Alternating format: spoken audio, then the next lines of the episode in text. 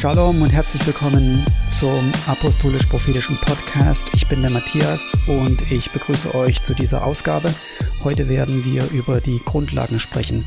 Die Gemeinde steht auf der Grundlage der Apostel und Propheten, heißt es im Epheserbrief. Und somit fangen wir auch mit den Basics an, mit den Basics des Glaubens, mit den Grundlagen. Und diese befinden sich im Hebräerbrief Kapitel 6. Eines vorweg. Der Hebräerbrief selber befasst sich nicht mit diesen Dingen, die wir jetzt besprechen werden in den nächsten Ausgaben, aber er gibt uns ja wohl die Liste der Dinge, die auch als Anfangsgründe oder als Grundlagen bezeichnet werden. Darum wollen wir jetzt lassen, was am Anfang über Christus zu lehren ist und uns zum Vollkommenen wenden. Wir wollen nicht abermals den Grund legen mit der Umkehr von den toten Werken, mit dem Glauben an Gott, mit der Lehre vom Taufen, vom Händeauflegen, von der Auferstehung der Toten und vom ewigen Gericht. Das wollen wir tun, wenn Gott es zulässt. Okay, unterstellen wir, dass Gott es heute zulässt, denn wie gesagt, der Hebräerbrief befasst sich mit komplexeren Themen und geht noch mehr in die Tiefe. Diese Dinge werden wir auch noch, wenn Gott es zulässt, behandeln. Heute geht es tatsächlich um die Grundlagen, die Grundlagen der Grundlagen könnte man sagen. Womit beginnt es? Was ist der erste Schritt? Auch quasi der erste Schritt in deiner Nachfolge Jesu. Es ist die Umkehr von den toten Werken oder auch die Buße von den toten Werken. Das Wort Buße ist ein bisschen falsch besetzt, würde ich sagen. Umkehr ist hier tatsächlich besser, weil das ist das, was es beschreibt. Unter Buße verstehen wir ja im Deutschen häufig die Strafe. Ja, du bekommst einen Bußzettel oder einen ähm, Bußbescheid. Das ist dann im Prinzip schon die Strafe deiner Fehler, die du gerade begangen hast. Das heißt, du hast falsch geparkt und bekommst dann eine Strafe. Aber in dem Fall ist die Buße nicht die Strafe, sondern die Entscheidung, dich umzudrehen. Was bedeutet das? Das heißt, du, dein Leben geht in eine Richtung und Gott in seiner Gnade schenkt dir einen Prediger, einen Verkündiger, der dir sagt, du musst umkehren, du musst anhalten, deine Sünden bekennen, erkennen, dass du auf den falschen Weg bist und du drehst dich dann 180 Grad, bitte nicht 360 Grad, dann würdest du genau so weitermachen wie vorher, sondern 180 Grad. Bitte in die andere Richtung. Das ist die ähm, Aktivität, die du da vollziehst. Und das ist etwas, was man konkret tut. Ja, man bekennt die Sünden und lässt sie, man lässt davon ab und geht in die andere Richtung. Ähm, wir finden das in Matthäus Evangelium Kapitel 3 beispielsweise. Zu der Zeit kam Johannes der Täufer und predigte in der Wüste von Judäa und sprach, tut Buße, denn das Himmelreich ist nahe herbeigekommen. Ja, das war das erste Statement sozusagen, bevor es losging. Johannes ist der Wegbereiter, der Wegbereiter Jesu und die Buße, die Umkehr von den toten Werken, von deinen Sünden, von deinem alten Leben ist quasi der erste Punkt, wo du anfängst. Die Botschaft Jesu war genauso. Als er anfing zu predigen, das erste, was er gesagt hat, ist, tut Buße, denn das Himmelreich ist nahe herbeigekommen, das Reich Gottes ist nahe, glaubt das Evangelium, glaubt der frohen Botschaft. Was wir als Bekehrte, ich gehe davon aus, dass dass, dass du Jesus schon kennst, dass du ein, ein, ein Bekenntnis schon gemacht hast und dass du nicht diesen Podcast hörst, um dich zu bekehren. Und wenn das so sein sollte, dann kannst du das trotzdem tun. Aber ähm, ich gehe davon aus, dass du schon Christ bist und dass du mehr möchtest. Was ist die Anwendung des Ganzen? Was du verstehen solltest, ist, dass Buße oder Umkehr ein Prozess ist und dass es ein Lebensstil ist. So, du machst es nicht einmal, das heißt, du bekennst einmal Jesus, du bekennst einmal deine Sünden, du kehrst dich einmal davon ab und dann tust du das nie wieder, weil du jetzt absolut immer richtig liegst und in die richtige Richtung gehst. Nun, wenn du dich bekehrst, schon, du hast ein Leben ohne Jesus geführt und davon kehrst du dich ab und führst jetzt ein Leben mit Jesus, aber ähm, nichtsdestotrotz stößt du auf Dinge, die nicht richtig sind, die du erst im Laufe deines Weges mit ihm, mit dem Heiligen Geist verstehst, dass das falsch ist. Das heißt, du wirst immer wieder Dinge bekennen, du wirst immer wieder umkehren, du wirst Fehler begehen und immer wieder davon Buße tun und ähm, in eine andere Richtung gehen. Und deswegen ist das wichtig, dass du erkennst, dass es ein Lebensstil ist. Ich sage das nicht, um dich anzuklagen oder um dich zu verdammen, sondern das ist dazu gedacht, dich zu belehren, was Buße ist und was die Lehre von der Umkehr von den toten Werken ist.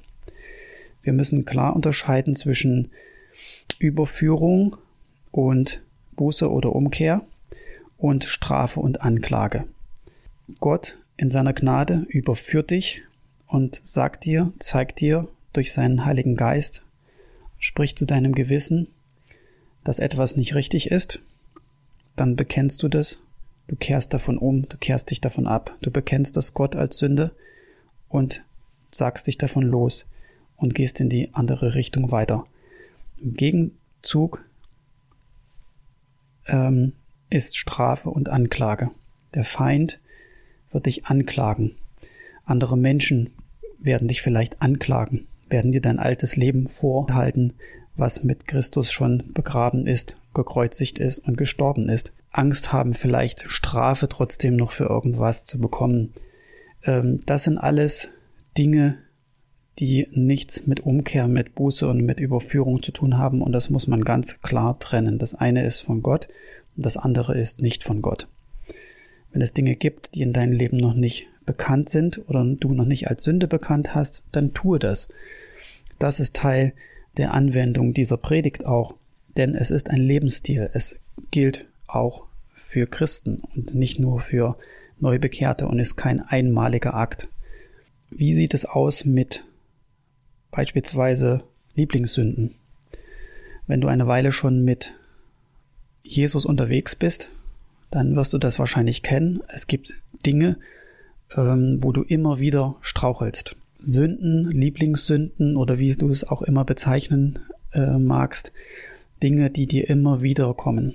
Verführungen, wo du dann immer wieder strauchelst. Ja, vielleicht hast du Probleme mit Selbstbefriedigung. Sexuelle Sünden sind ein Riesenthema nicht nur bei Männern. Ich kann nur für mich als Mann sprechen, aber ist eine Riesensache. Was tust du dann? Du weißt natürlich, dass das falsch ist, dass du einen Fehler begangen hast. Du bekennst deine Sünde und jetzt würde man sagen, du tust Buße davon. Das Problem an der ganzen Sache ist, wenn du wirklich Buße tun würdest, wirklich umkehren würdest, dann müsstest, müsstest du es nicht wieder bekennen. Das heißt, was du in diesem Fall tun kannst, ist Gott um Gnade zu bitten, dass du wirklich Buße tun kannst, dass du wirklich umkehren kannst, weil wenn du es immer wieder tust und es immer wieder Gott bekennen musst als Schuld, dann hast du noch nicht Buße getan. Ich höre viele Gebete und ich spreche da aus Erfahrung, aus meiner eigenen, weil ich das auch so gemacht habe. Ich sage dann zu Gott, oh Herr, ich tue Buße, ich tue Buße, ich habe das und das getan, ich bekenne dir das, ich tue Buße davon. Und dann die Woche drauf strauchelt man wieder. Zwei Wochen später wieder. Wenn man wirklich Buße tun würde oder getan hätte, dann müsste man es nicht wieder bekennen. Das heißt, die Buße ist der Akt des Umkehrens und sich zu entscheiden, in die andere Richtung zu gehen. Und die praktische Anwendung, wie du davon loskommst, von, von deinen Lieblingssünden, von Dingen, die du immer wieder äh, bekennen musst, ist, dass du Gott bittest, um Gnade wirklich davon umzukehren. Ich gebe dir einen Vers als Hausaufgabe, den du dir angucken kannst wenn du ihn noch nicht kennst. Den Vers findest du in Titus Kapitel 2 ab Vers 11. Denn die Gnade Gottes ist erschienen, die heilbringend ist für alle Menschen. Sie nimmt uns in Zucht, damit wir die Gottlosigkeit und die weltlichen Begierden verleugnen und besonnen und gerecht und gottesfürchtig leben in der jetzigen Weltzeit, indem wir die glückselige Hoffnung erwarten und die Erscheinung der Herrlichkeit des großen Gottes und unseres Retters Jesus Christus, der sich selbst für uns hingegeben hat, um uns von aller Gesetzlosigkeit zu erlösen und für sich selbst ein Volk zum besonderen Eigentum zu reinigen, das eifrig ist, gute Werke zu tun. Dies sollst du lehren und mit allem Nachdruck ermahnen und zurechtweisen, niemand soll dich gering schätzen. So, und das tue ich hiermit. Ich ermahne dich mit allem Nachdruck. Bitte Gott um Gnade, um seine Gnade, die erschienen ist, heilbringend für dich, für alle Menschen, und sie nimmt dich in Zucht, damit und jetzt kommt es, damit, oder sie lehrt dich auch, ja, damit du die Gottlosigkeit und die weltlichen Begierden verleugnest und besonnen und gerecht und gottesfürchtig lebst in der jetzigen Weltzeit. Es hilft dir, das zu verleugnen, diese weltlichen Begierden oder was es auch immer sein mag, hinter dich zu lassen. Es nützt nichts, wenn du es Gott immer und immer und immer wieder bringst es ist richtig, das zu bekennen, weil es ist ja ein Fehler. Aber wenn du ihn immer wieder sagst, ich tue Buße, ich tue Buße, du tust es ja nicht. Ja, du kehrst ja nicht wirklich um, weil du noch nicht bereit bist umzukehren, weil du es irgendwo noch nicht willst oder noch nicht kannst. Und darum bitte Gott um diese Gnade, dass du es kannst. Paulus nennt auch noch etwas, das er Vorsorge als Vorsorge für das Fleisch bezeichnet. Das heißt, wenn du Probleme mit irgendwas hast, dann setze dich natürlich dieser Versuchung nicht aus. Wenn du Probleme mit sexuellen Dingen hast, dann leg dir keine Magazine auf das Nachttischschränkchen. Oder befasse dich nicht mit den Dingen. Setz dich nicht dem aus. Setze dich nicht den Versuchungen aus, dass du immer wieder in diesen Modus reinkommst. Das war die erste Lehre aus Hebräer 6, die Umkehr von den toten Werken. Morgen machen wir weiter mit dem Glauben an Gott. Gott segne dich und bis dahin Shabbat Shalom.